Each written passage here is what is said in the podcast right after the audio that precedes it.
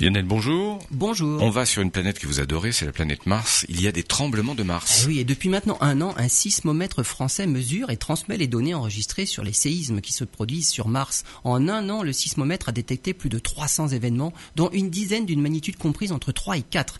Le meilleur moment pour écouter Mars est entre 17h et minuit.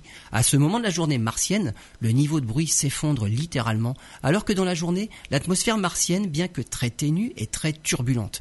Depuis un an, les scientifiques constatent une constante augmentation des séismes, probablement due à un phénomène naturel lié à la position de la planète rouge sur son orbite. Mars a eu une activité sismique deux à trois fois moins importante que l'activité sismique de la Terre, mais tout de même 10 à 20 fois plus élevée que l'activité lunaire. Les séismes sur Mars peuvent être classés en deux catégories. Ceux de basse fréquence, inférieurs à 1 Hz, sont bien des séismes, et ceux de fréquence plus élevée que 1 Hz proviennent aussi de glissements de terrain, de chutes de pierres ou d'autres phénomènes météo. Les séismes de haute fréquence sont de loin les plus nombreux, mais leur intensité est plus faible, ce qui empêche toute localisation sur Mars.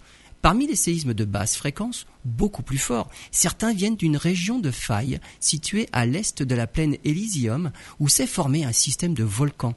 Les contraintes ne sont apparemment donc pas toutes relâchées et les failles sont toujours actives.